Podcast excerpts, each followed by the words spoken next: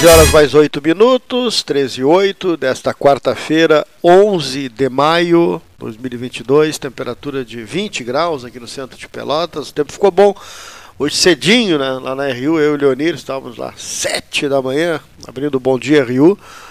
E estava fechado o tempo, né? Amanheceu, céu nublado, o sol nem apareceu. Agora é que deu uma, uma aparecida, uma surgida aí. Ah, o, o sol deu uma aquecida, né? 13 mais 9, hora certa, em nome da Ótica Cristal. Leonir Bade conosco, Cleita tá chegando em seguida. Silvio Chagar, satisfação tê-lo de volta aqui no estúdio, né?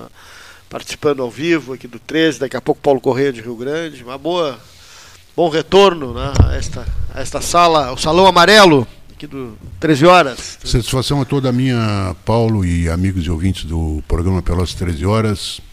Realmente é uma satisfação estar aqui no Salão Amarelo né, e poder desfrutar dessa parceria, que na verdade o 13 Horas é uma parceria onde existe uma integração entre os componentes, onde existe um, um respeito entre todos e está aqui realmente é falar para a cidade, é falar para a Rádio Universidade. Então nós estamos aí, Paulo, retornando é, depois dessa dois pandemia. Dois anos, né? já estava falando, né? Dois Dez, anos, dois anos. Ah, né? De reclusão, de né, lockdowns, e, é, discussões se o lockdown é uh, eficiente ou não, se adiantou ou não, enfim. Agora a China está lá em lockdown. O, a Organização Mundial da Saúde até mandou um. emitiu um comunicado dizendo que o lockdown da China é até prejudicial, que não é uma coisa. É, é uma é coisa. Não, não, não, não, não, não é eficiente, eu vi isso. E a grande questão hoje é que a gente vê que as pandemias elas estão surgindo assim aqui na América do Sul mesmo está surgindo uma pandemia agora de, de, de, hepatite, infantil, uma coisa né? rara, uma coisa é. que ninguém detectou ainda qual é a causa, como é que isso está se expandindo, né? É, Mas a dengue também, a dengue, a dengue também. Então isso aí a gente vai vendo que a gente tem sérios problemas de, de, de, de infraestrutura, de é, esgoto, é, de exato, saneamento, né? Que é uma coisa e não avança, né? E não avança. se propaga, né? Fez o marco legal do saneamento até 2030 pra, e não avança, e não, não, avança, não vê não vê obra de, de esgoto de, e, né? e, é hoje a grande prioridade, né? É, é, deveria é, ser, né? Porque é saúde, o, é saúde pública o, direto. Debaixo da terra para depois tu pensar é. em cima, né? Não é. adianta vamos melhorar as cidades, vamos trabalhar as cidades, mas embaixo está tudo insuficiente para essa demanda toda, né? porque é gente escoando água, né? as habitações hoje, queira ou não, tem, ah. tem o escoamento cloacal, tem, o escoa, tem a fossa, tem. Ah. Né? Para algum lugar tudo isso tem que ir. Tem que né? Então. E tem, que, e tem que tratar, hoje, né? Teria que ser tratado, que? Ser tratado, antes de isso, colocar no, no, no, no São Gonçalo. No, São Gonçalo aqui no caso de Pelotas, no São Gonçalo, mas em outras cidades, no, no, no, nos rios, no mar, na, no Rio de Janeiro, bota no mar, né? E, na grande maioria. Tem o emissário, o, lá no Rio de Janeiro tem o, o, chamado emissário, que vai a 15, 20 quilômetros mar é adentro para largar. O que mais causa problema, Paulo, é, num, é, é, é, despejado justamente no local da onde a pessoa tira água tira... para se servir depois, entendeu? Então isso aí vai realmente propagando, propagando, as doenças vão aparecendo e tu não sabe de onde é que é, não? É verdade. Sabe de onde é que é? Sabe, é sabe, dali, é dali. Aqui no Diário Popular tá vendo na capa hoje, até cachorro tá com vivendo um momento difícil, né? Pelotas é uma das cidades com o maior número de casos do mundo de um verme aí que dá no cachorro, no rim do cachorro. Hein? Então, né, isso, cada umidade está valendo até. Né? Então, Silvio Chagar conosco, né? E nós temos também a participação dos nossos, na, nossa equipe que está sempre mandando na, o material. Uh, e tem, um, tem uma mensagem do Lourenço Casarré de Brasília. Né? Ele tem duas aí, Leonir. É uma que ele mandou, está com a data de terça-feira, que ele fala da escola técnica, da antiga ETP que é uma mensagem que ele quer uh, radiofonizar para uh, ver se encontra os antigos colegas da, da ETP. Estás com ela aí na ponta da linha? Do Lourenço Casarré. Vamos, vamos ouvir né, porque ele me pediu, Paulo, bota, bota no ar essa, essa mensagem que eu estou fazendo um material aí da antiga a ETP, Escola Técnica de Pelotas dos anos 60. Vamos ouvir o Lourenço Casarré, jornalista e escritor. Alô Cleiton, alô Gastal, alô amigos do Pelotas 13 Horas. Hoje eu vou falar um pouco sobre a minha passagem pela Escola Técnica de Pelotas nos anos 1960. Eu estudei lá de 65 a 68. Então eu entrei lá há 57 anos, já é um belo tempo, né? É, eu entrei na escola técnica porque o meu pai achava que eu poderia seguir uma profissão técnica e aí ter um trabalho bom no futuro, né? Ele só faltou combinar comigo porque eu nunca tive nenhuma habilidade física nem habilidade para essas coisas mecânicas e tal. Mas tudo bem, eu entrei na escola técnica em 65, havia uma espécie de vestibularzinho e eu acho que se formavam quatro turmas de 40 meninos, e aí era a primeira série do ginásio industrial. Né? E eu passei aí com uma, até com uma posição bastante boa. E aí então, é, nesses dois primeiros anos, a primeira e a segunda série do ginásio, a gente cursava é, oficinas como, por exemplo, tipografia, é, cerâmica, marcenaria, né, encadernação. E depois, na terceira e quarta série, a gente já, já entrava para os cursos técnicos. Eu entrei para eletrônica, né? E aí a nossa formação tinha que criar uma galena. Uma galena é um rádio primitivo aí de cinco ou seis peças, mas para mim foi uma dificuldade enorme, porque como eu disse, eu não tinha nenhuma habilidade técnica, né? Eu fui para lá porque o meu pai achou que daria certo e não daria de jeito nenhum, né? Eu também tive muita dificuldade em desenho técnico, que não tenho habilidade manual, essas coisas todas. Mas foi um tempo muito bom, né? Era uma excelente escola, com excelentes professores, né? E gratuita, né? É uma escola do Estado, do, do, da nação, né? E lá eu estudei, então, durante quatro anos. Depois eu fui para o Pelotense fazer o clássico. Depois segui o jornalismo e também estudei um pouco de direito. Mas dessa minha aventura na escola técnica, desses quatro anos que eu estive lá, eu resolvi lá pelo final dos anos 90, mais ou menos, eu resolvi, eh, passados 30 e tantos anos, escrever um pouco uma história é, juvenil, divertida, baseado naquela minha vivência da escola técnica. Então eu escrevi um livro que se chama é, A Guerra do Lanche, porque naquela época havia, havia os, os maiores, havia uma gangue de maiores que roubavam lanches pequenos, entendeu? E não dava para reclamar muito, né? E naquela época acho que estava surgindo o primeiro bar da escola, não havia bar. Todo mundo levava merenda de casa, todo mundo levava merendeira, pão com goiabada, pão com mortadela. E eu peguei essa brincadeira e tal, e aquelas oficinas todas, e eu fiz um livro chamado A Guerra do Lanche é um livro que está numa série da editora Ática, uma série muito conhecida, uma série. Na verdade, eu acho que é a série brasileira de livros juvenis mais conhecida, chamada Coleção Vagalume. E esse meu livro está lá há 10 anos e tem uma boa vendagem, né? Então é um livro baseado na escola técnica. Mas tem um detalhe: quando eu fui escrever, já tinham passado os 35 anos da minha passagem pela é, escola técnica. E eu vi que se eu escrevesse um livro só de meninos, como era a escola técnica da minha época, é, teria dificuldades com os leitores, que não iam entender os mais jovens, né? Porque hoje em dia quase todas as escolas são dos dois sexos, né? E aí então eu inventei uma escola com meninas e tal, mas é baseado muito na escola técnica de Pelotas. Esse meu livro, A Guerra do Lanche, né? Então eu só estou contando essa história aí para lembrar os meus ex-colegas da ETP que se um dia quiserem lembrar alguma coisinha, Dei uma olhada nesse livro, A Guerra do Lanche, da editora Ática. Era isso aí. Eu quero escrever sobre a escola técnica, mas eu preciso achar a relação dos meus colegas para entrevistá-los. Abraço, pessoal. Abraço, Casarré, José Lourenço Casarré, né, direto de Brasília. Aliás, né, tem um artigo dele, um texto né, do, no site, que está publicado no site do 13 horas, www.pelotas13horas.com.br, falando sobre os portugueses, a imigração portuguesa, que vieram centenas de milhares para o Brasil e a gente tinha a ideia que Pelotas tinha recebido muitos portugueses, mas não, vieram uma, pouco mais de mil. Claro, depois, aqui Pelotas Rio Grande receberam uma, em função das padarias, a gente, né, o, o português veio, veio muito para cá. E ele conta essa história nesse, nesse artigo, um pouco da, mesclando com a família dele, a história da família dele aqui, e, e, e também da, da, da, imigração portuguesa. Aqui na Tiradentes, a duas quadras daqui, Silvio, o, o, tinha uma chácara, em frente ao mercado, uma, uma quadra inteira. Imagina, eu dei, hoje. Eu dei uma passada pelo hoje, site do. Tomada, do, do, do tomada pela cidade, né?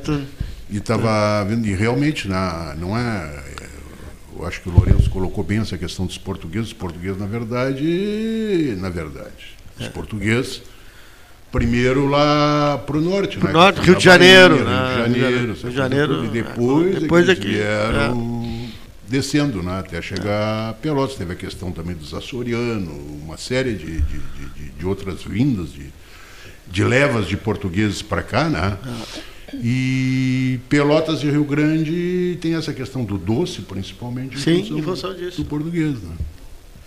Recebendo a deputada Fran Somenzi aqui no 13 mais uma vez, na, junto com o Eduardo Torres, é, presidente né, do Republicanos, a presente a nossa parlamentar, meu amigo que fez parte dessa equipe e é da casa.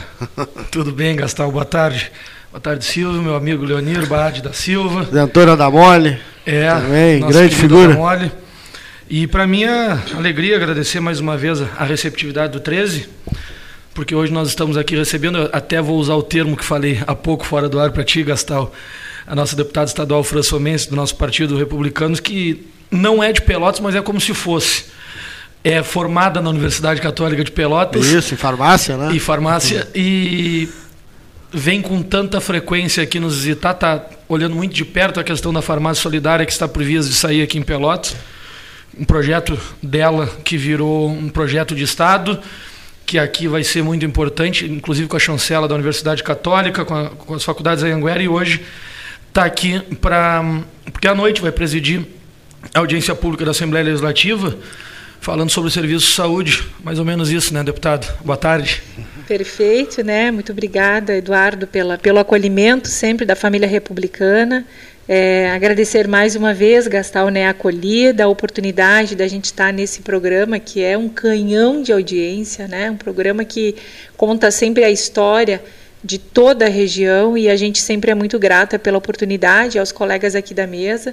E realmente nós estaremos hoje, né, estamos em Pelotas já, em algumas visitas técnicas, tivemos na Beneficência Portuguesa, temos mais visitas técnicas agora à tarde, né, em hospitais, e à noite iremos presidir uma audiência pública, né, da Comissão Especial em Saúde que nós criamos, aprovamos na Assembleia, é, para em apoio à regulação de leitos de UTIs e serviços de saúde.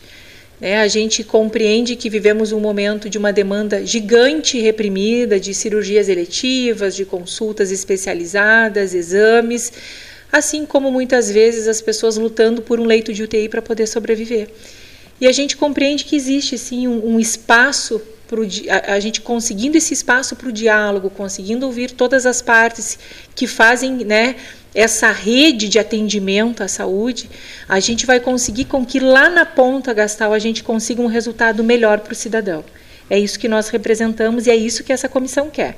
Ela quer que o, o sistema de saúde, e aqui a gente precisa aplaudir o que o Estado do, do Rio Grande do Sul tem feito pela saúde nesses últimos é, anos, né, nesse mandato do, do governador é, de que muito se fez, muito se investiu, passamos por uma pandemia, algo inusitado, né? lidamos com algo desconhecido, então hoje talvez nós faríamos alguma, algumas coisas diferentes, mas naquele Sim. momento muitas decisões foram importantes, né? que nortearam o nosso futuro, e se hoje nós estamos vivendo um momento mais tranquilo da pandemia, né? Porque o Covid ele vai conviver conosco da mesma maneira que um H1N1 e a gente precisa compreender isso como cidadão e nós temos que aí nos prevenir, né?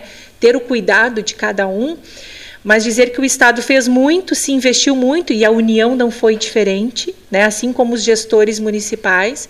Só que agora nós temos filas é, talvez nem com o número do fim, né, que é, que é muito triste. E esses números nas filas são pessoas. É a Maria, é o João, que está ali dois, três, quatro anos esperando, ou até por um exame para saber realmente o diagnóstico é que tem, ou muitas vezes por uma cirurgia que vai dar qualidade de vida, vai né, poder deixar a pessoa com condição de estar tá produzindo, de trabalhando, de ter é, a sua independência né, e sua dignidade de vida. Então, essa, essa comissão especial em saúde, que foi colocada né, como proposição nossa, e mais 38 parlamentares assinaram conosco, eu acho que isso é bem importante, porque é uma demanda da sociedade, né? E nós, como legisladores, nós temos o dever também de acompanhar esse serviço e fiscalizar, inclusive, porque são dinheiros públicos, né? Que são é, encaminhados para depois virarem serviços de saúde. E essa é a função da comissão. Nós estamos começando, começando é, as audiências públicas serão sete audiências nas sete macro-regiões e depois mais uma finalizando Porto Alegre. É, mas dizer que Pelotas né, representa aqui a região sul, então escolhemos Pelotas por entender que é o município maior e onde a gente tem o maior número de serviços ofertado ao cidadão. Uhum. A gente fala aqui no atendimento de mais de um milhão de gaúchos, né? E isso é muito importante e relevante. E, e aproveitamos a tua é um oportunidade. Polo, né? Um polo regional de atendimento de saúde, né? Perfeito. Toda a região, né? Toda a região. Né? E a gente aproveita essa oportunidade para convidar é. aquele cidadão que gostaria Hoje de... à noite. Hoje à noite, às 18h30, né, na Câmara de Vereadores. Uhum. É, todos são convidados, nós teremos ali dentro da mesa né, e do painel nós vamos ter é, a Secretaria de Saúde do Estado representada, nós vamos ter os COSEMs, nós vamos ter o CREMER, nós vamos ter a Defensoria Pública, o Ministério Público, todos os, os envolvidos para que a gente permita esse diálogo, cada um falando a sua angústia e a sua proposição de melhora, porque eu acredito muito que o sistema pode sim ser melhor. Um dos grandes gargalos que a gente vê hoje é algo que a gente ainda não compreende, mas sabe que existe um caminho de avanço, é a questão da tecnologia né, dentro do sistema.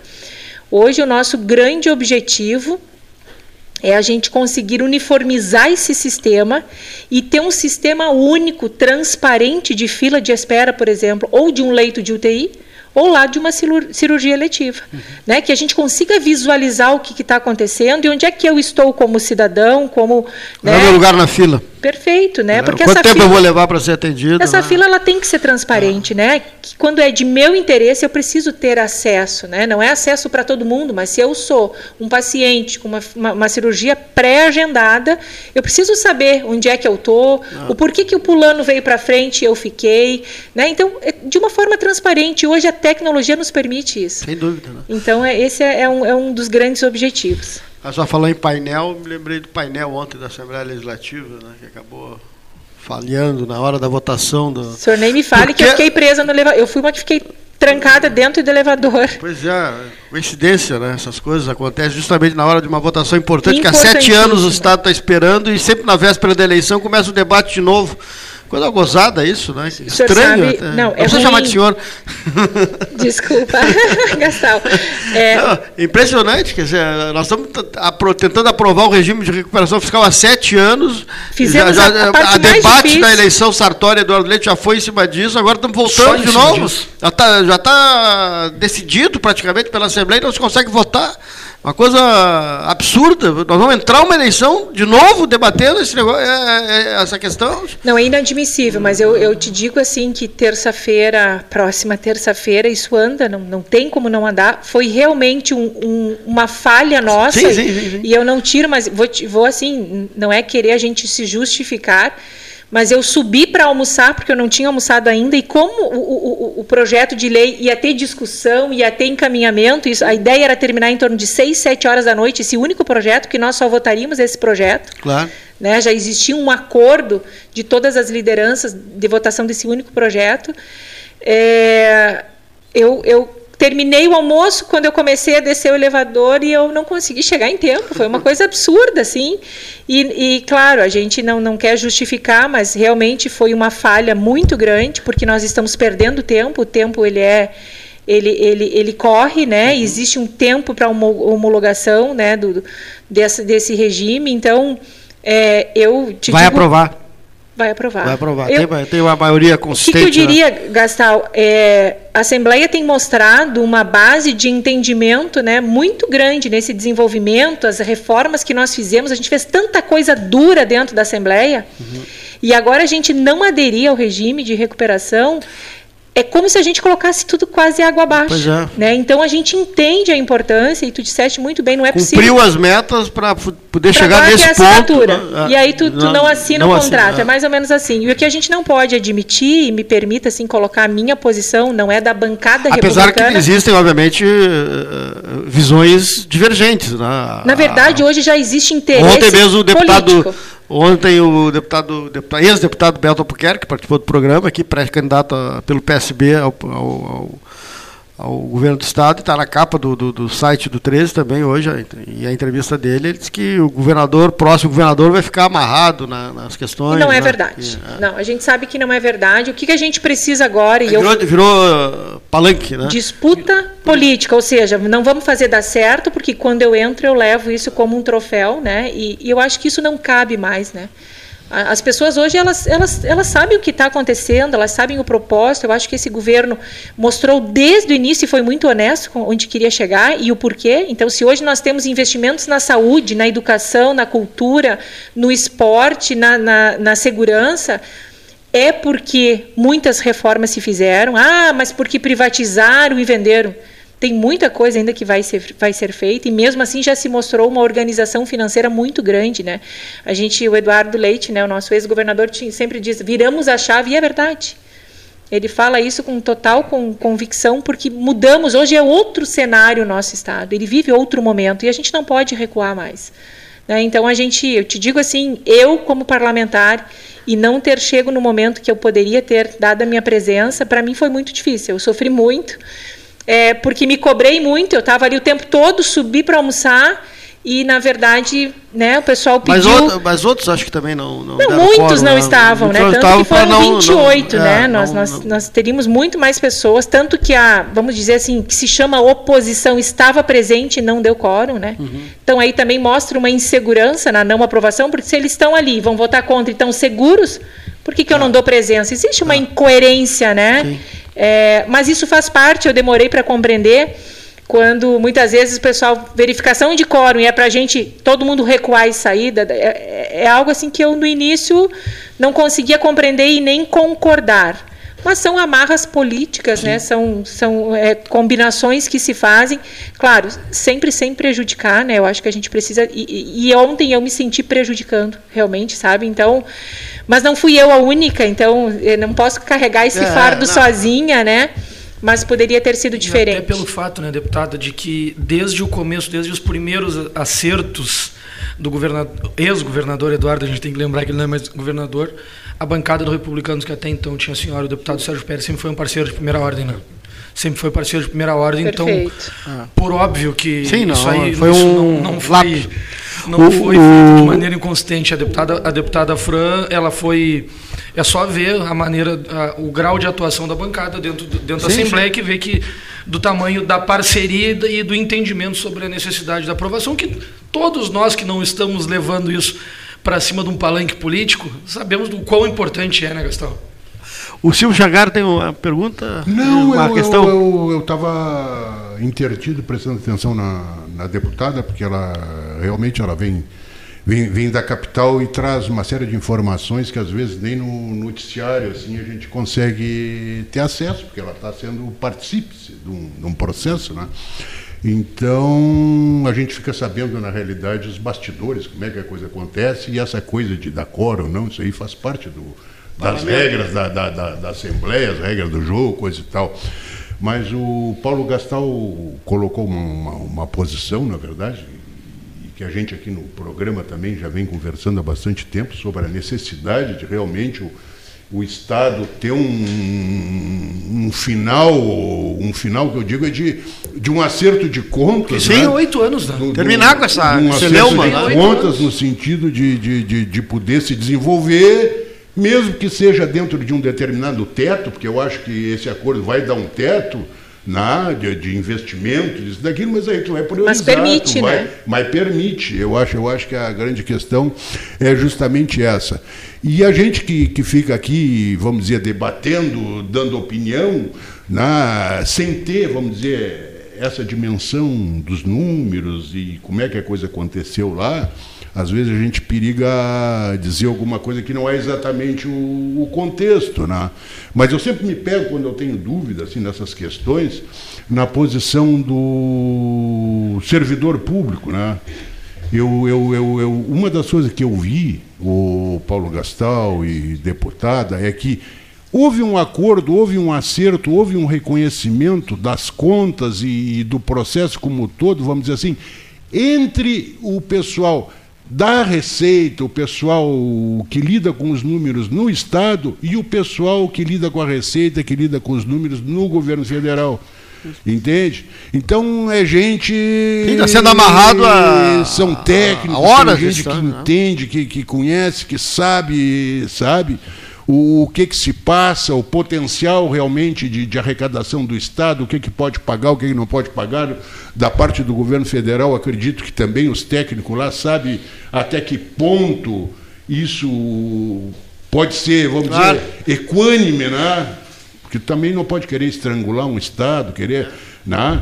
E, e esse tipo de, de, de, de, de, acordo, isso aí é para os 27 estados da, da, da, da União, né? Quer dizer, quem está devendo vai ter que achar não, Alguns uma, uma já, já aderiram, né? Há muitos já, quatro, é... já, já, aderiram. Então eu, eu, penso dessa forma. E, também, e é um, uma solução técnica, né? Como tu disseste, é, ela é uma solução técnica. Ela, ela é, uma, é uma solução, solução técnica. Ah, está é sendo, nesse momento, técnica. politizada. Poli exatamente. Que é uma e isso que... é lamentável, né? Porque a gente teve um movimento muito grande, Gastal, e tu deve estar acompanhando, assim como o colega ali, mas houve um movimento muito grande no sentido que essa conta já foi paga, que agora é um acerto de contas. Mas vamos lá, né? O, o Estado hoje está numa situação de que precisa sim aderir, né? Porque inclusive a liminar ela já não existe mais, ela como se ela tivesse sido devolvida, né? E, e a gente está a qualquer momento a gente o, o, o ente federal pode estar tá colocando nós a Sim, a, a, desaparecer do mundo, a verdade é essa, né? Agora, se a conta está totalmente correta ou não, essa discussão ela ainda é cabível. Né? Eu acho que tem a própria OAB que fez esse movimento e que existe, né? um movimento feito há 10 anos e não se anda, não, não se tem resultados. Por que, que agora levanta de novo essa pauta? Então, eu acho que a gente precisa realmente entender que é um ano assim, de muitas decisões, né? de, de, de talvez muitas provações, um ano político e de, e, e, e parece que a, a, guerra, entre aspas, ela já começa, só que a gente não pode deixar né, de entender que para o nosso Estado esse momento é importante. E aí eu tenho dito que os nossos candidatos a pré-governadores que venham com as propostas a partir deste momento. Né, que venham com as propostas, porque a gente não pode perder esse tempo. Por isso, nosso sentimento assim de não ter estado né, ontem no momento não, oportuno. Não, não, é. Muito bem, né? a deputada que está fazendo a agenda aqui em Pelotas hoje, né? e que eh, logo mais estará na Câmara de Vereadores. 18, né? 18 horas e 30 minutos. Aproveitar e convidar, né? É verdade. Convidar a população que quiser participar, compreender um pouquinho mais todo esse sistema de saúde, né? Um sistema que, que ele é, ele recebe verba federal, recebe verba estadual e municipal, né? E que muitas vezes não eh, a gente não consegue atingir lá o cidadão, aquele que precisa. E são essas pessoas que a gente É, é um tá projeto que, que utiliza aquele medicamento das farmácias que estão essa é a nossa comissão especial que nós vamos estar falando hoje na Câmara de Vereadores. Vencer, a Farmácia Solidária, nós, farmácia solidária, né? nós teremos agora uma reunião com a secretária de Saúde, né? É, tivemos uma conversa com a prefeita Roberta Paula. Paganini. Isso, com a Roberta. E possivelmente, né, Eduardo, nós estaremos aqui inaugurando o, pro, o projeto, acho que ainda neste mês ou início é. do mês que vem. É, a promessa da prefeita Paula era para esse mês, mas parece que deu alguma atrasadinha. Talvez possa ficar para o ah, junho. de junho. E se me permite, Gastal, falar um pouquinho do, do programa, porque eu acho que a imprensa tem um papel fundamental da gente levar essa informação. Pelotas vai ser a primeira farmácia solidária com parceria com, entre duas universidades. Eu acho que aí se engrandece, né? As universidades, ao invés de competir, se Sim. unem em prol de uma sociedade melhor e uma sociedade que tem alcance, né, do medicamento. Então nós vamos ter a Universidade Católica de Pelotas, que será responsável pela coleta das doações e a triagem.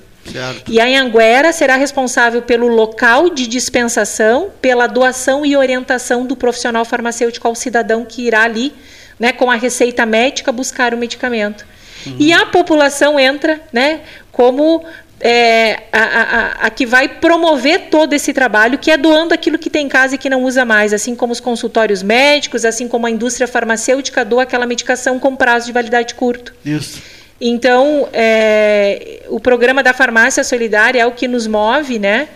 É o que nos motiva a hoje estar como parlamentar, porque a gente sabe que é um programa que realmente alcança e muda a realidade da vida das pessoas, porque só sabe quem não tem condições de comprar um remédio quando precisa, o quanto isso é difícil, né? Tem que buscar na justiça. Como, Perfeito. Como o Cleiton diz sempre que Pedro Osório é o, a capital da região metropolitana aqui de Pelotas, para nossa satisfação, a, a Prefeitura de Pedro Osório implementou a 25ª Farmácia Solidária do Rio Ah, já lá também? Já está lá também. Obrigado, deputada, pela visita. Eu que agradeço a tua Deputada oportunidade. Fran Somense, junto com o Eduardo Torres, né, aqui Obrigado, Republicanos. Sempre, sempre, é um prazer voltar a casa. Um Obrigado abraço a todos, tá? Saudades tá de Pelotas. Legal. Nós vamos ao intervalo aqui do nosso 13, desta quarta-feira, faltam 20 para as duas, horas certas, em nome da Ótica Cristal, já voltamos.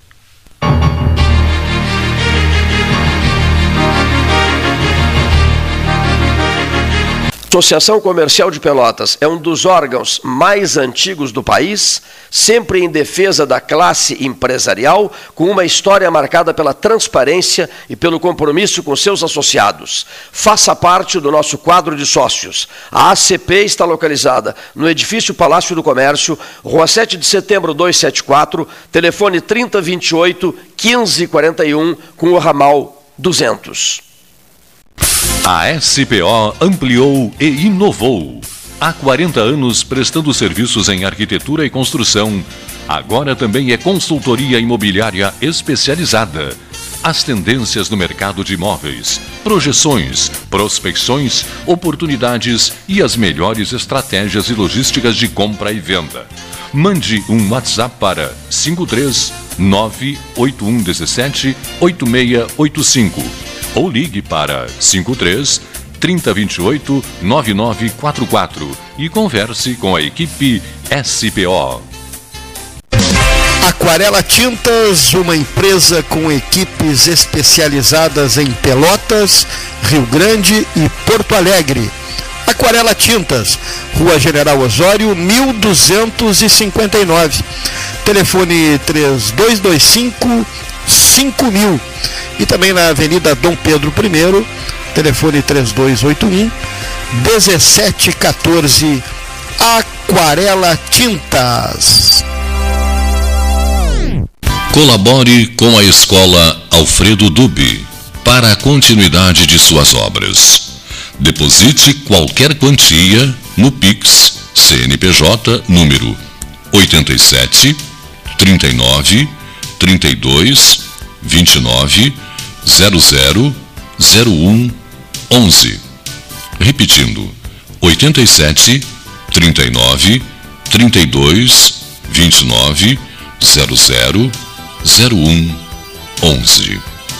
Apoio Debate 13H, ano 44. Desbravar novos mares está cada vez mais fácil com a Polvo Internet. 400 mega por R$ 69,90 nos três primeiros meses e instalação gratuita. Chama no Whats 3199 4000 e vem navegar com a gente. Promoção Eu Acredito. Você passa no crédito. Banrisul e Mastercard fazem acontecer. 100 mil reais em prêmios, mais mentoria financeira para tirar seus planos do papel. A cada 100 reais acumulados em compras no cartão de crédito Banrisul Mastercard, você tem uma chance para concorrer. E optando pela fatura digital do seu cartão, você triplica as chances. E mais, centenas de prêmios para você agarrar no site da promoção. Cadastre-se em euacredito.banrisul.com.br. Ferragem Sanches, Barros Cassal 16, Arial. Fone 3228 4188. De segunda a sábado, das 8 às 12 e das 13h30 às 18h30. Material hidráulico, material elétrico, tintas, vernizes, tinners, máquinas serra mármore, furadeiras, cimento cola e ferragem em geral. Ferragem Sanches, Barros Cassal 16, Arial. Tu conhece aquele ditado, né? Em terra de vacinados, quem usa máscara é rei. Bah, muito boa. E essa então? Mais vale uma máscara no rosto do que duas no pulso. Perfeito. Espero que as pessoas entendam, né? Usar máscara devia ser mais popular do que qualquer ditado. Tchê, a máscara é fundamental no combate ao coronavírus, mesmo se tu já se vacinou. Afinal, quem vê máscara, vê coração. Proteja quem você ama. Uma iniciativa Prefeitura de Pelotas e Ecosul. Dica de plantio. Se você for plantar uma árvore em calçadas, dê preferência a espécies de pequeno a médio porte. A rega nunca deverá ser realizada sob o sol quente. À noite se torna imprescindível. Uma dica do 13 Horas, Projeto Pelotas Verde e Multicolorida 2022. Apoio Governo do Estado. Novas façanhas. O Rio Grande do Sul virou o jogo. Isso é avançar. Carnes e Vinhos Moreira. Tiradentes com Santa Cruz. Um dos tradicionais endereços do debate 13 horas. Carnes e Vinhos Moreira. Tiradentes com Santa Cruz. Ligue 3225 4493. Quer comprar, vender ou alugar? A Imobiliária Pelota é a parceira ideal para a realização dos seus desejos. Opções inovadoras de atendimento a qualquer hora e em qualquer lugar.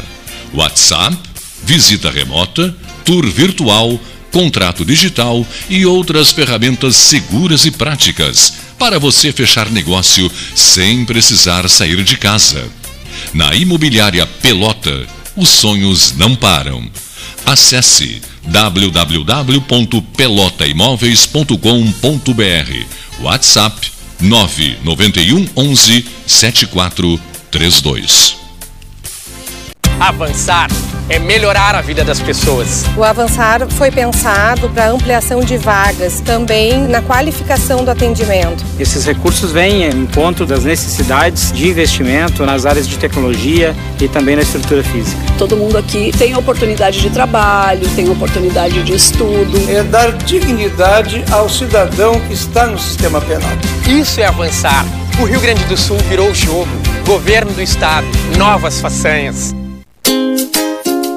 Chega de disputar o sono com o seu colchão. Escolha ter uma noite divina com essas promoções. Conjunto Box Casal Atena, conforto macio com molas pocket ensacadas em 12 vezes de 165. Conjunto Box Casal Era, conforto firme com molas Max Spring, também em 12 vezes de 165. Tudo com pronta entrega. É só na Life Sleep Comfort, em Pelotas, Rio Grande e Porto Alegre.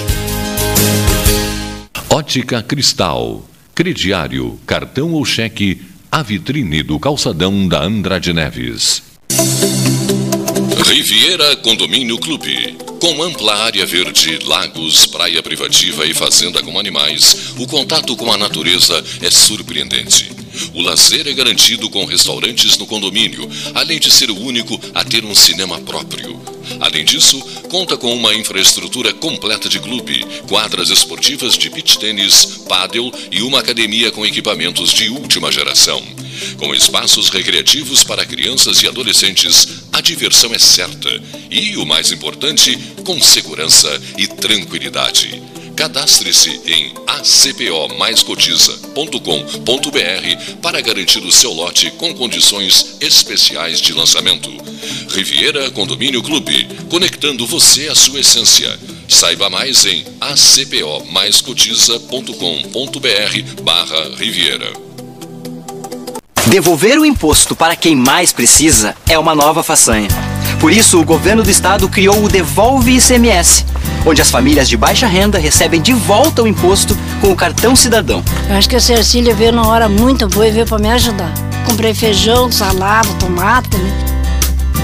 A gente estava passando por umas dificuldades e ele ajudou. Esse pouquinho que a gente recebe muda bastante a vida da gente. Governo do Rio Grande do Sul, novas façanhas. Invista na sua saúde em 2022. O Cindy Lojas Pelotas possui uma parceria com o Plano Saúde Maior para oferecer benefícios exclusivos aos associados. Entre em contato agora mesmo pelo telefone 53 3227 1646 ou vá até o Cindy Lojas Pelotas, na rua Andrade Neves 2077, quinto andar e conheça os planos oferecidos. Diálogo RS. Governo do Estado do Rio Grande do Sul. Novas façanhas na saúde. Bem-vindos, está no ar o nosso Diálogo RS, projeto que tem como foco trazer informações e orientações sobre saúde à população gaúcha em todas as regiões do nosso estado. Secretária Adjunta da Saúde, Ana Costa, que bom recebê-la aqui no nosso programa. Olá, é um prazer estar com vocês para tratar aí das pautas de interesse da nossa população. Nós vamos falar sobre Covid. A pandemia já terminou, secretária? Não terminou, Nara. Gostaríamos de dizer isso, né? Seria Mas bom, né? Não terminou. Então a nossa atenção agora precisa ser redobrada. Atenção com os protocolos, atenção com os cuidados, atenção com a vacina. Nós ainda temos 2 milhões e 900 mil pessoas com a terceira dose em atraso e mais de 738 mil que não tomaram a segunda dose. Então a vacina está super disponível, ela já provou no mundo inteiro que fez a diferença. Graças à vacina, conseguimos abrir os nossos comércios, os nossos eventos, as pessoas voltaram a estimular também a economia, as escolas retornaram e nós não podemos, como a gente costuma brincar, deixar a peteca cair. Exato. Né? A gente não pode deixar a peteca cair. É momento de muita atenção, então é preciso aí que a nossa população, que os municípios criem estratégias para essa vacina chegar bem pertinho da população, facilitar o horário do trabalho, conversar com as nossas empresas. Quero te contar, Nara, que as empresas nos ajudaram muito lá na época da pandemia, estimulando as pessoas a irem se vacinar, mas parece que isso ficou um pouquinho esquecido quando a gente fala da terceira dose. Exato. Quando tu falavas aqui da quantidade de pessoas que não tomaram a segunda sequer, eu acho que a gente tem que lembrar que o esquema vacinal, se não for completo, o efeito vai ser uma loteria, né, Ana? Exatamente. Eu acho que essa ideia de que a Covid ela foi uma loteria, né? Muitas pessoas são assintomáticas. E aí aquele discurso de que é só uma gripezinha funciona, É. né? Afinal, quem é assintomático não sentiu nada, tá bem ou teve um resfriadinho leve, mas muitas pessoas morreram. E a gente não pode permitir que tendo uma proteção a gente não a utilize. Então, esse é um momento que a gente precisa ter muita atenção. A vacinação é a estratégia mais segura neste momento para que a gente possa seguir com os índices sob controle. Nós vimos países do mundo onde os índices subiram de novo, né? E a gente não pode mais passar pelo que já passou. Eu acho que é uma forma de amar, né? Vacinar é uma forma de amar, de proteger. Então, a, a gente convida a todos, aí a população jovem, principalmente entre 18 e 59 anos, esqueceu aí da terceira dose. E a gente ainda tem, falando em amor e proteção, as crianças, que é uma parte tão importante, né, secretária? Exatamente. As crianças que precisam ter completude da sua vacinação, os jovens, os adultos, porque lembrem, né? Nós já falamos isso muitas vezes durante a pandemia, que a vacina sim tem a proteção individual para os casos mais graves, mas ela também tem a proteção coletiva. É como uma portinha aberta para o vírus passear. Se ele passeia muito, ele tem mais chance de se modificar e, inclusive, de aprender a fugir da vacina. Então, é muito importante que a gente vacine todo mundo, que todo mundo que pode receber a vacina a receba. E não podemos esquecer, né, Nara, de que as pessoas acima de 70 anos e os idosos que moram em instituição de longa permanência já podem tomar a quarta dose. Ah, exatamente, exatamente. Esse é um chamamento bem importante. Então, bora lá, né? Município, empresários, festas, estamos voltando a ter eventos, vamos Exato. aproveitar os eventos aí como um espaço de vacinação. Eu soube outro dia que teve o evento aí, se eu não me engano, foi a, a FenaSol, lá em Soledade, que tinha vacinação. Então, assim, eu acho que é importante também, né, que todos nós, como sociedade, aproveitemos oportunidades e não deixemos passar a chance aí de nos proteger e proteger a nossa família. Diálogo RS. Governo do Estado do Rio Grande do Sul. Novas façanhas na saúde. Genovese Vinhos, Delicateces, produtos de marca, a qualidade de sempre. Ligue 3225 7775, Doutor Amarante 526. Visite a sua Genovese Vinhos.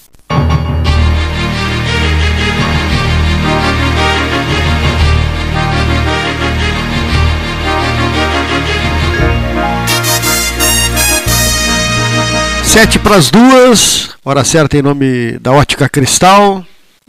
13 desta quarta-feira, Silvio Chagar conosco, Leonir Baade, Paulo Correia, Rio Grande. Tinha anunciado, né, chegando aqui, Paulo Ricardo Correia, né, no estúdio do, do 13. Ontem, não, segunda-feira, houve uma reunião em Brasília, né, com o prefeito Fábio Branco, de Rio Grande, esteve na, na ANEEL, justamente eh, voltando né, a, a carga, a questão né, da usina na termoelétrica. Até nós publicamos uma entrevista que eu fiz com o deputado Daniel Trezessiak, que acompanhou a reunião, juntamente com o prefeito Fábio Branco, o Fernando Estima, né, do Porto, agora Portos RS, né, com uma nova configuração Sim. jurídica, né, Paulo? Eh, Há possibilidade de reverter essa situação? Eh, é Sempre é? há. Ah. Sempre há. Boa Boa tarde, boa tarde. boa tarde, o- ouvinte Satisfação pelas em tê-lo 13 aqui horas, Boa tarde, Cleiton Rocha, Paulo Gastão Neto, Leonir Bade. Nosso Silvio Chaigar.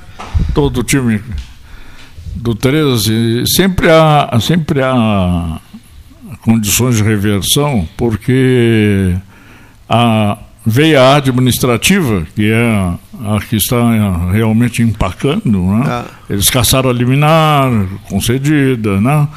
que deu poderes para a cobra poder iniciar, inclusive iniciou, iniciaram as obras já. É que ela sucede a, a Bolognese, né? Não, ela, assim, ela não na- participou na do verdade- leilão, né? Na Essa- verdade, a Bolognese recebeu a concessão, né?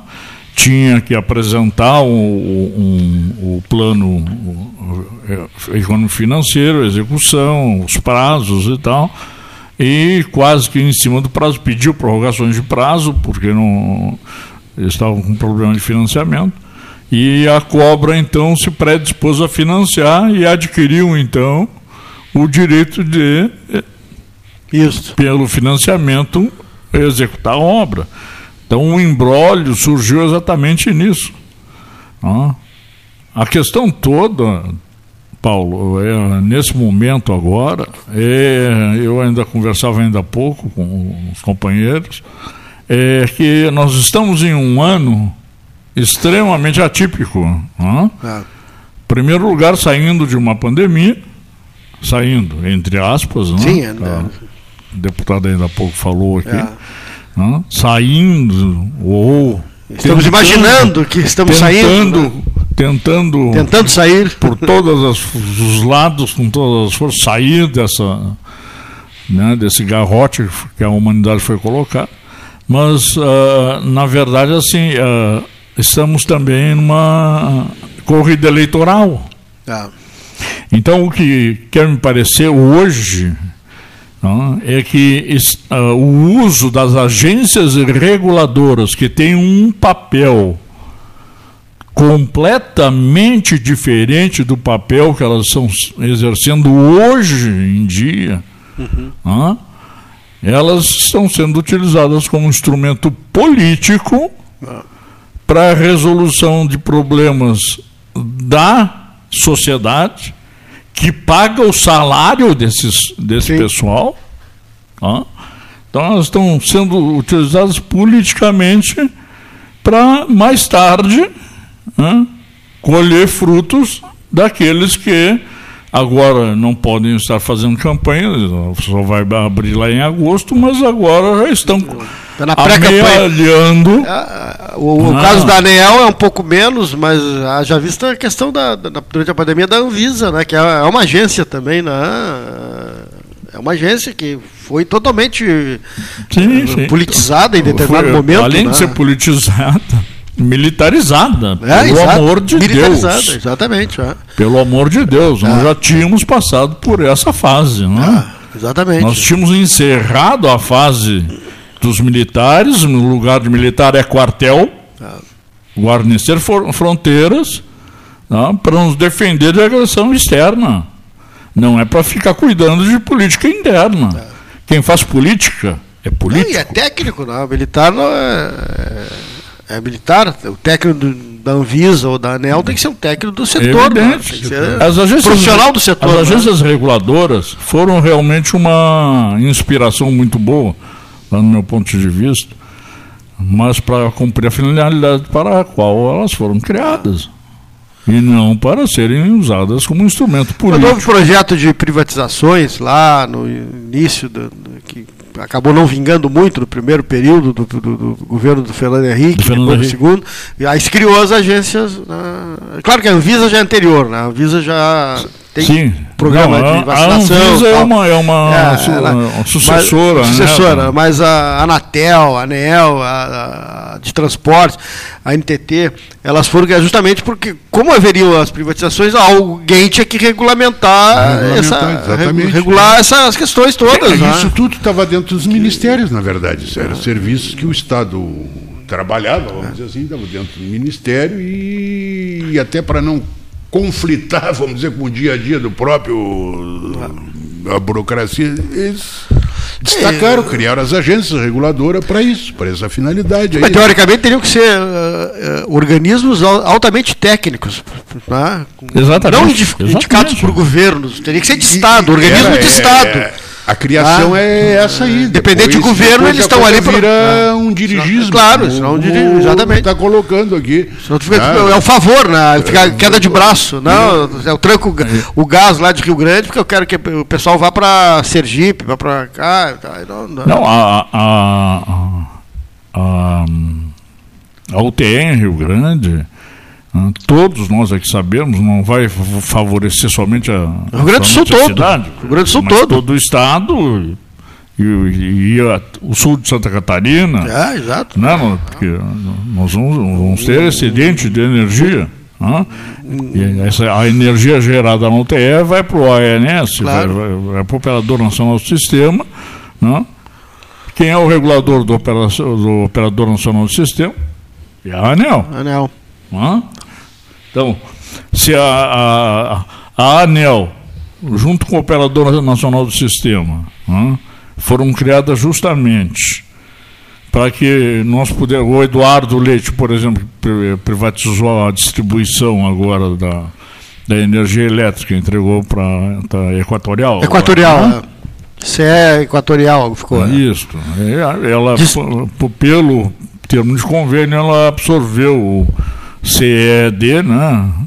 Que daqui a pouco sai, de daqui a Energia pouco- Elétrica e Distribuição. daqui a pouco sai. Mas daqui a, a um, a um ano, um ano pouco vai ficar só essa- equatorial, vai cair né? a nomenclatura, vai mudar. Vão trabalhar com questão de marketing. Realmente.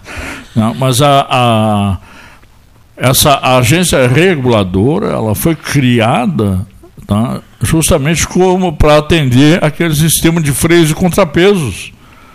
Claro. Porque dentro da ANEL há uma representatividade não só do governo, mas há uma representatividade da organização civil, da sociedade civil. Então estão lá, tá- está lá a sociedade civil organizada, a, OAB tem assento lá. Não, posso falar eh, da OAB porque sei que ela tem assento, tem, outras entidades têm assento também. né?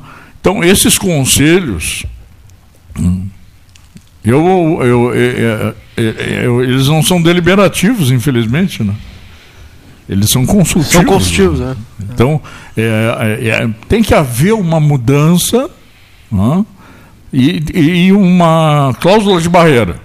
Uhum. É muito, muito bom utilizar hoje, na questão no, no ano eleitoral, a cláusula de barreira. barreira. Tem que haver uma cláusula de barreira. Quem é que pode ou quem não pode participar das agências reguladoras?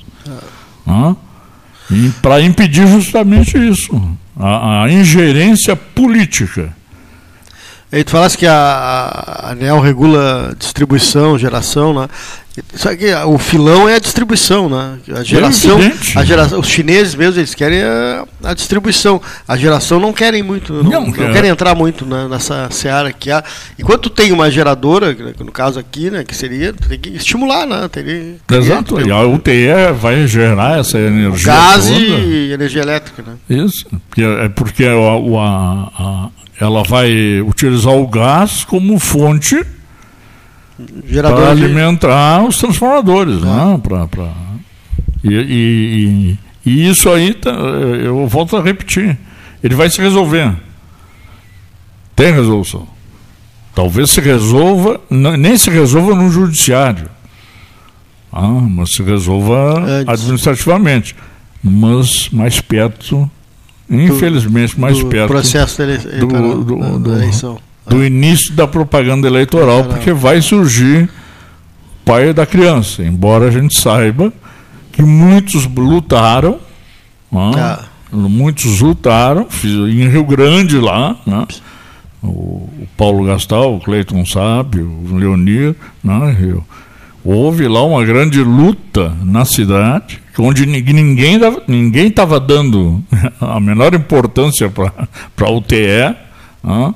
E foi lá o vereador da cidade, Jair, né? Jair Riso foi lá, plantou 3 mil bandeirinhas no terreno onde vai ser construída, fez uma campanha de resistência e tal. Bom, agora é o que eu te disse, começaram a colocar. Existe aquele coisa, vou, vou te. Vou te eu vou te colocar dificuldades para te vender as facilidades. Facilidades. É exatamente o que está acontecendo agora. E, e tem a questão também, agora mudando de, de, de, de assunto, eu falava antes do programa aqui com o Silvio, a questão da, da, da, da violência, né? Nós estamos vivendo um momento difícil né?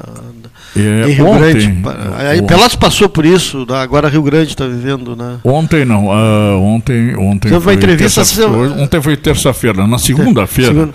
Na segunda-feira eu retornava daqui para Rio Grande e parei.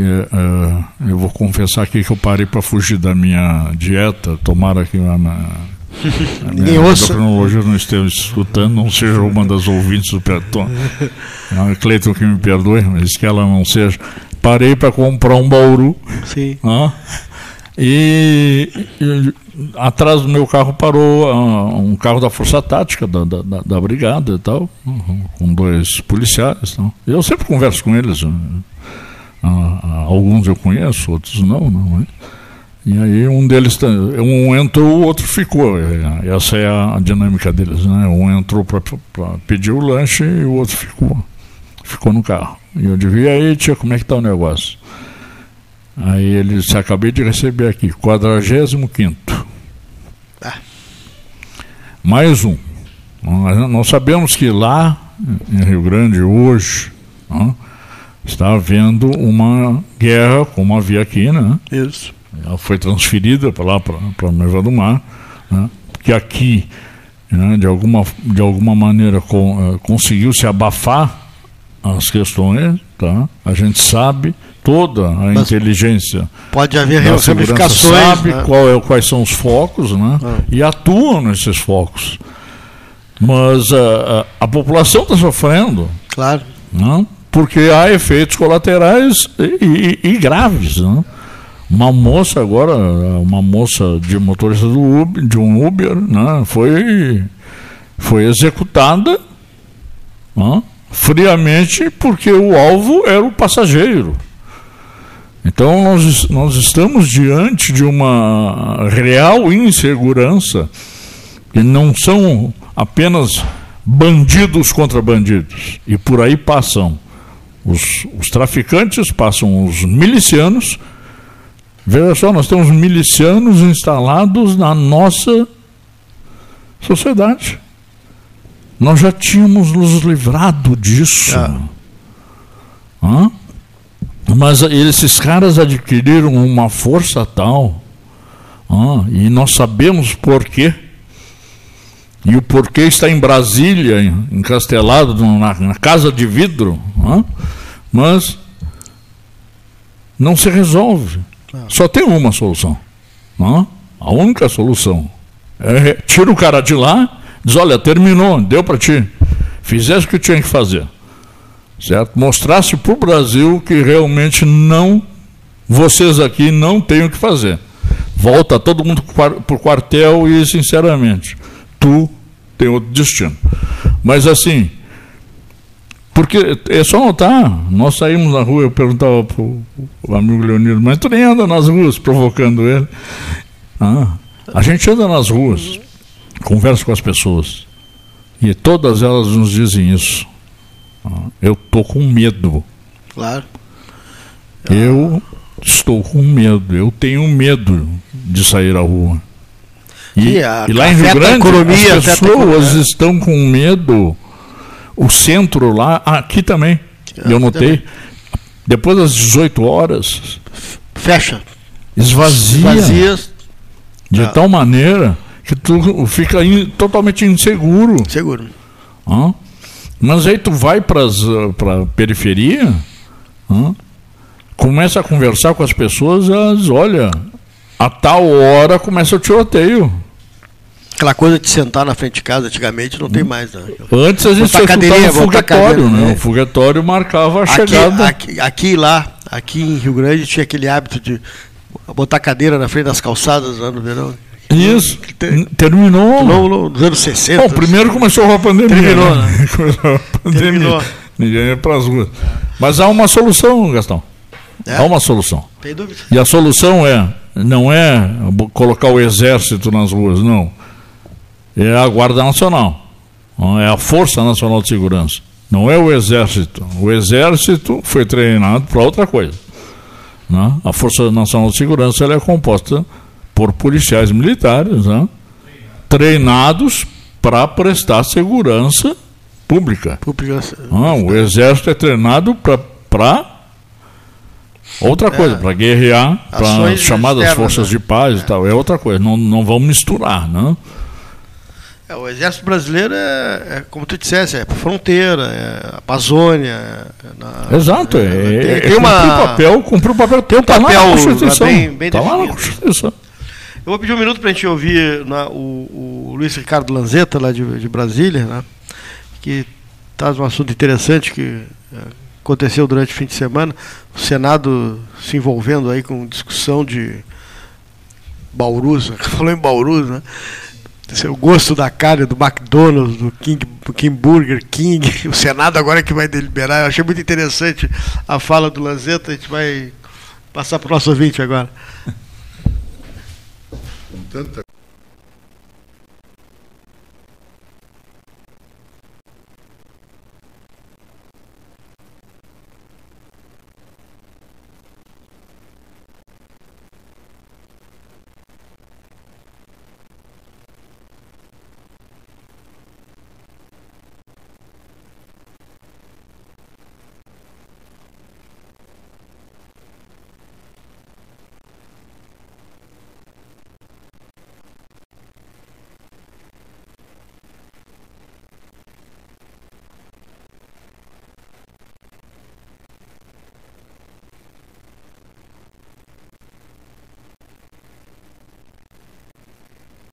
é, é de costela, né? Bom, de qualquer maneira, esse negócio aí de aroma não corresponder com a realidade, é, vamos dizer assim, é um problema secundário. Né? O nosso problema hoje é a falta do produto principal, né? É a carne que para os brasileiros fazerem o seu sanduíche, o seu, chu- seu churrasco, o seu dia a dia, né? O seu né, bife com fritas, etc. e tal, que está faltando. Né? A carne está indo hoje guardada nas adegas para vinhos finos dos grandes supermercados. Né? Essa é a questão principal, é a carestia. O Senado deveria se preocupar com isso. Hoje o Brasil né, está desenvolvendo diariamente, abre-se um, um novo clube de tiro no Brasil para os brasileiros mirar a pontaria para é, se tirotear uns contra os outros, deve ser isso.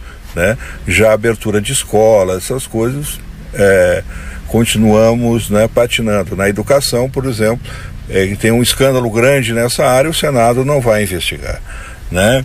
Que deveria fazer. Mas vamos tocando é, esse barco aqui nesse grande mar dessa confusão, né? Estamos observando também uma certa aí, ascensão do, do Ciro Gomes, né? Hoje o Kassab falou que ele pode ser a terceira via. É isso. O, o Ciro Gomes atira nos dois lados, atira muito no Bolsonaro e atira mais ainda, eu acho, ainda no Lula.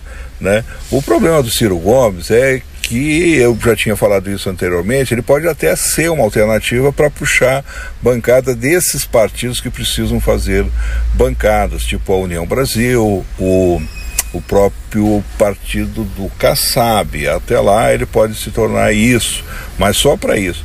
O Ciro tem que explicar por que ele odeia o PT no, e o Lula no âmbito nacional e ama no plano estadual, porque há anos o seu grupo político lá, que ele comanda com sua família, né, e tem sucedido nos governos do Ceará e na prefeitura de Fortaleza aliadíssimo ao PT, lá são unha e carne, lá eles se amam aqui no plano nacional ele diz que odeia. Então isso ele tem que explicar. Isso é, é mais do que aroma, né? É inadequado, né? E a substância não está batendo com a fala, né? Do que ele está dizendo, nem com as imagens do que ele está dizendo, né? Então é isso, né? Eu acho que o Senado devia também se preocupar com as coisas essenciais, né?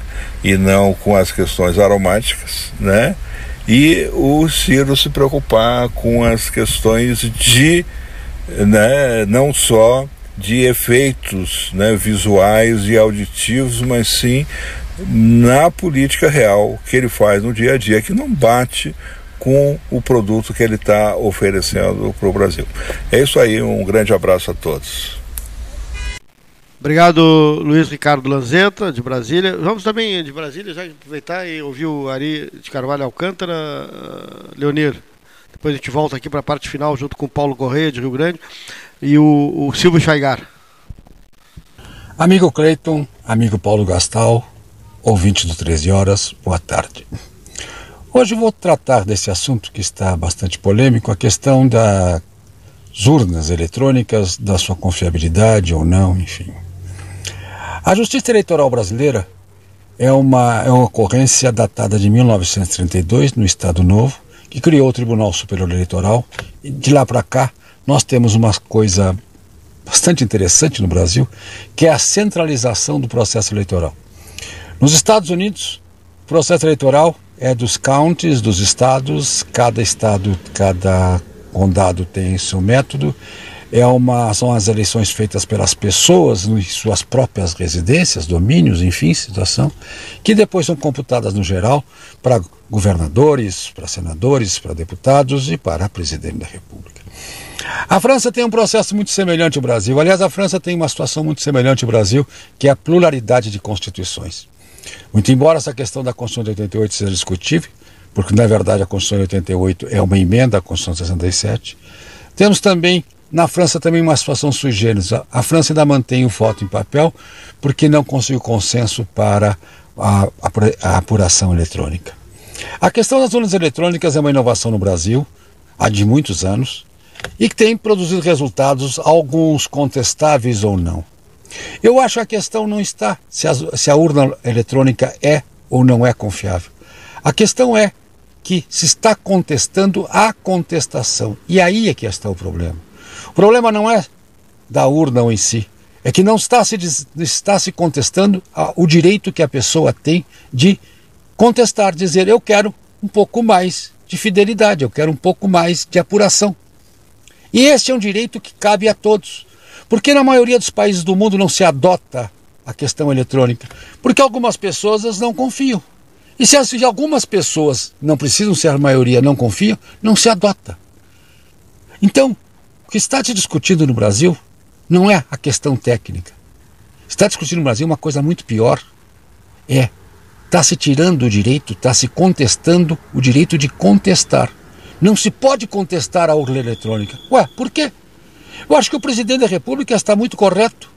Se ele se acha e vê alguém que não concorda com algum processo, ele tem que pedir investigação, tem que pedir averiguação, mesmo que ele concordasse com as urnas eletrônicas e com a 100, sua 100% de confiabilidade, ele estava na obrigação, como dirigente máximo do país, impedir uma melhor verificação do processo.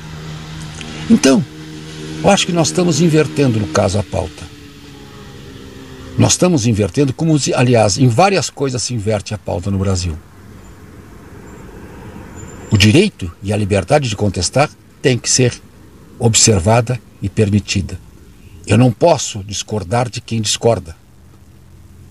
Eu tenho que apresentar motivos e vencer nos argumentos, convencer ou não. E no caso das eleições, em não convencendo, se adotar o método de mais ampla, ampla aceitação. Este é o caso.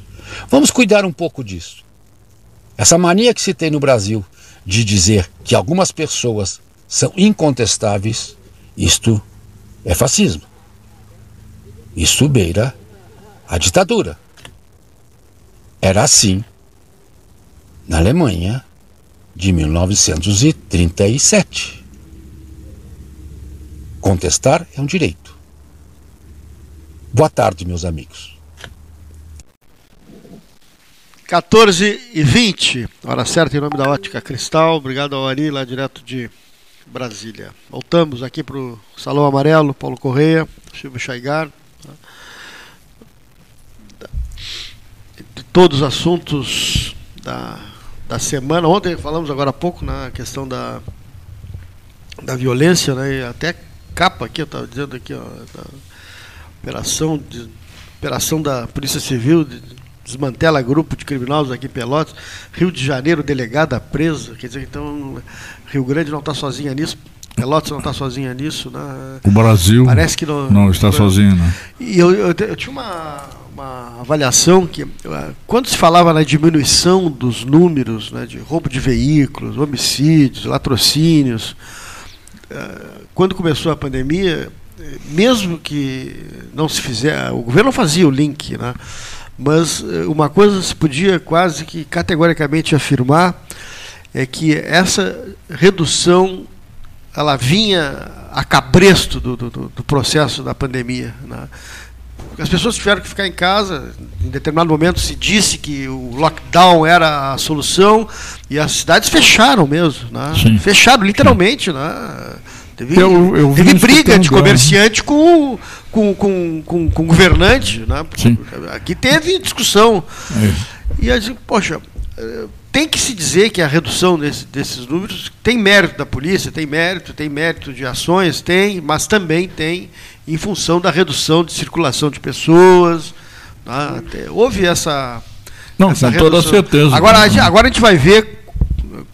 A gente falou agora há pouco, ah, estamos tá, saindo de uma pandemia. Tomara que a gente esteja saindo mesmo.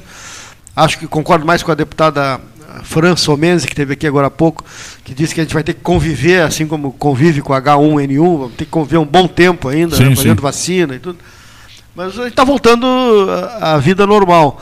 E esse retorno à vida normal vai nos dizer se realmente esses retrato, números realmente caíram em função do, do, da política de segurança pública, do Estado, da ou cidade, da que... ou se houve realmente na, em função da pandemia. É, é, Vamos ver se não vai um voltar. Levantamento, sim, um, levantamento feito né, depois com base real. Né? O, os números mesmo de Rio Grande, eles são, são alarmantes, porque tu vai fazer a comparação, né? 45 homicídios né, numa cidade de 200 mil habitantes, né, é é, um número que estarrecedor. repercute. Estarrecedor, na verdade. Na verdade não sei quantos tem Pelotas aqui, mas não, não tem, hum. acho que nem 10 ainda. Ah, o que mais assusta é, eu vou repetir, né? São os, os chama, o que eles, se chama na, na, na, na mídia de dano colateral, né? Dano colateral é aquele é o erro de alvo, Isso. que inclusive o erro de alvo no, no direito penal, né? Ele é atenuante, né? Olha, eu queria matar o fulano e acertei no Beltrano. Não? Isso é, é, é um, o, o, camarada que foi lá executar o passageiro da, do Uber e infelizmente ceifou a vida de, um, de uma menina. Lamentável, né? Lamentável.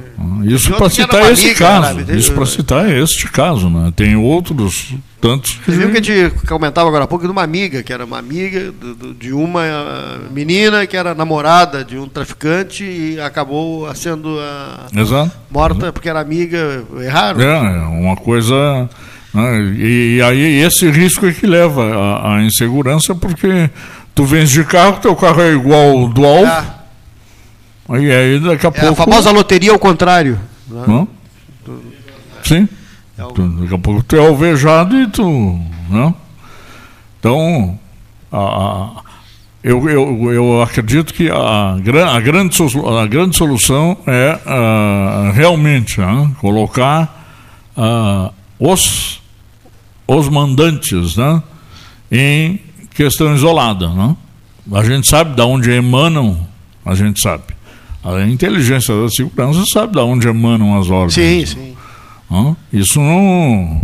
Embora hajam tenentes e sargentos, uh, não, não um divisas militares, mas é a denominação que dão dentro do próprio da estrutura criminosa. É interessante isso, que eles utilizam patentes militares né, para designar chefes e subchefes dentro da organização militar. É incrível isso. Então tem, tem capitão, tenente, sargento. Hã? E, e a polícia se faz hoje com inteligência. Né? O principal hoje da, da, do, da atividade policial, penso eu, é na área da inteligência. E tem que ter também gente muito bem treinada na área do, do, do, da tecnologia, da TI, a tecnologia de informação. Da análise de dados. Porque ali estão os próprios se entregando às vezes, né? Exato. No Facebook, Bom, no o, básico sempre, o básico sempre foi aquele famoso ditado usado pelo Elliot Ness, né? Lembra? O Elliot Ness na, na Lei Seca. Ah, isso, ah, tu, no, tu é fã dos no, Intocáveis. No, no filme Os Intocáveis. É. Siga o dinheiro. Siga o dinheiro. Hã? Siga o dinheiro. No momento em que seguir o dinheiro, cortar o fornecimento né, do numerário, acaba. É, acaba. Ah? Siga o dinheiro. E, nós conversávamos há e pouco. falaste agora não pouco. É o consumidor que faz. Falaste agora há Ah, pouco também, Paulo, que fosse buscar o sanduíche, o bauru, e o policial desceu para buscar, né? E outro, e outro fica. Também é, é muito é clássico no- nos filmes né, norte-americanos, no cinema americano, os dois policiais, né, um sai para buscar o café, a comida, porque estão ali fazendo a campana né, no carro Isso, isso. Civil, a roupa civil, né? Fazendo. a-. Mas sempre Não. comendo, né? Sempre um busca um cafezinho, busca uma coisa, porque tem que ficar, passar 10, 20, 30 horas uh, na- A fazendo. inteligência, a inteligência da segurança pública hoje, ela, ela, eu não sei qual é o orçamento destinado a ela, porque né, a gente não tem acesso a, a- a- é uma forma global, né, a, a questão do orçamento destinado à segurança pública. Mas eu acredito que para a inteligência de- deveria, além da remuneração, além da boa remuneração aos policiais, né? porque eles colocam em risco, a- além Sim. de colocar em risco a própria vida, né? para que para nos resguardar, né? embora alguns talvez não mereçam, né? mas não, não podemos Como a delegada generalizar, né? Janeiro, né? como, como, por exemplo essa, A delegada essa Adriana delegada. Né? É, é algo, essa, e nós comentávamos, essa foi uma Ah. né? que conseguiram descobrir. Quantos mais? Né? Então, lá no Rio de Janeiro, no Rio de Janeiro, é, até- é até meio triste, né? A gente falar no, Ah, no Rio de Janeiro, segurança no Rio de Janeiro, O Sérgio Cabral está preso. Né? É, os governadores todos, né? Governador. Todos eles governadores, os últimos cinco aí estão Não, na cadeia. é, foram sete, né? É, Conta de mentiroso, inclusive. Todos os sete governadores do Rio de Janeiro, todos eles envolvidos. Né? Em- Desde a milícia até o tráfico. Então, ou até alguns dois. Né? Algo incrível. Aqui no Rio Grande do Sul nós achávamos que éramos imunes a isso. Não? Nós achávamos que éramos a isso. E quero crer que isso tudo seja importado, entre aspas, né?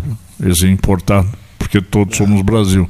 Mas eu acredito que seja um reflexo da, do combate sistemático né? que a, vem se dando né? em tentar desmantelar isso, porque tem gente muito, muito boa dentro da segurança pública. Em, todos, em todas as esferas da todas segurança esferas. pública. Tem gente muito boa. Muito bem, meu amigo. Tem vindo sempre a Pelotas, né? Toda hora. Eu venho duas vezes no mês, Essa semana vem duas vezes, perdão, duas vezes na semana durante três semanas. E, e três vezes na última semana. Boa, boa entrevista. Não, eu, eu- é interessante essa questão de segurança.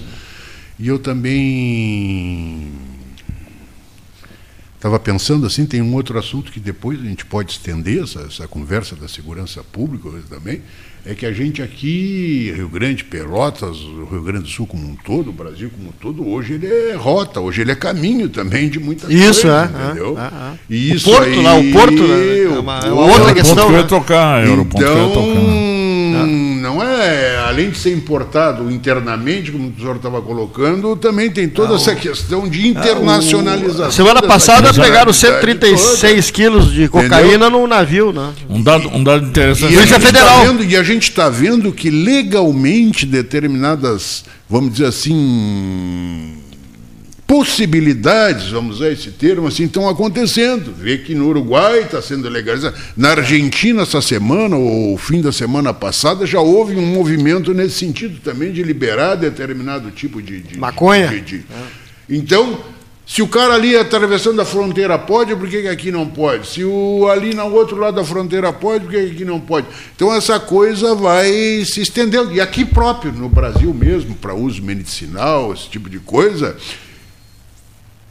É, ó, é, mas é uma outra, é uma outra, está tendo, é uma tá outra tendo questão. outra né? conotação, outro sentido, outra Tem outro sentido, exatamente, E não é fácil conter tudo isso. Não. É, essas ervas recreativas que chamam, né? É, isso. Essas ervas para fim recreativo é, é diferente da fim medicinal, né? A de fim medicinal ela tem um outro tipo de tratamento, né? O canabidiol, né? Ah. então ela elimina a questão de toxicidade, né?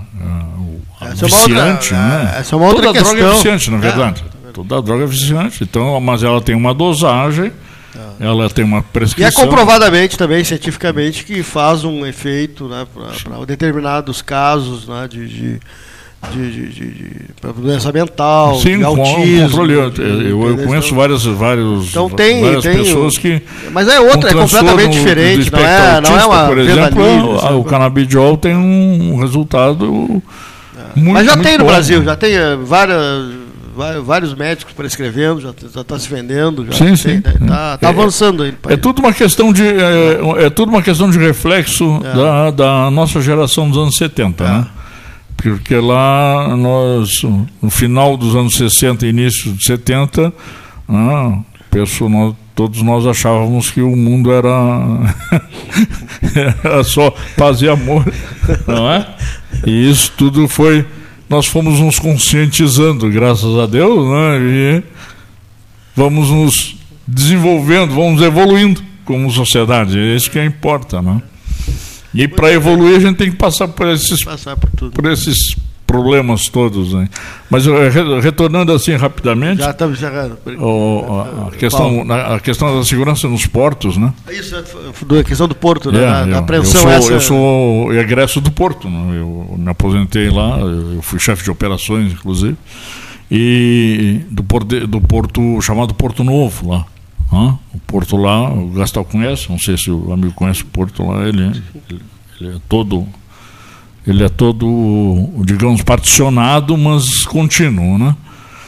Então ele, ele tem essa, essa característica né, de uma parte ser pública para poder atender os pequenos, né, e outra parte que é privatizada, né, que é então composta, composta por, por várias empresas. Bom, na questão da fiscalização, que aí eu recordei de um episódio que nunca mais se tocou no assunto, que foi encontrar um container em Porto de Santos, num terminal privado do Porto de Santos, né? e o container, no manifesto do, do container, dizia, tinha outra mercadoria lá, né? e dentro do container eles resolveram Conferir. dar uma conferidinha. Né? Abriram o container para fazer o que a gente chama de vistoria e encontraram ele lotado de rifles de assalto. Lembram disso? Lembram disso? Né? Nunca mais falou no assunto. Para onde iriam aqueles rifles de assalto? Com toda certeza, não, é, não, é, não era um, uma importação legal, né? É. Sim, isso. E fora isso, tinha os lixos, tinha um monte de coisa. É. Tem assunto, Paulo. Obrigado. Volta mais seguido. Sempre que tiver Pelotas, aparece por aqui. Muito obrigado. Não. Agora o Cleito volta só na segunda-feira. Amanhã vai fazer uns exames aí. Vai, e volta só na, na segunda. Silvio, obrigado pela, pela não, volta. Eu tá em casa. Eu sei disso. Obrigado pela audiência, você que esteve ligado no 13, dessa quarta-feira, a gente volta amanhã, a partir da 1 e 5. Uma boa tarde. Tchau, tchau.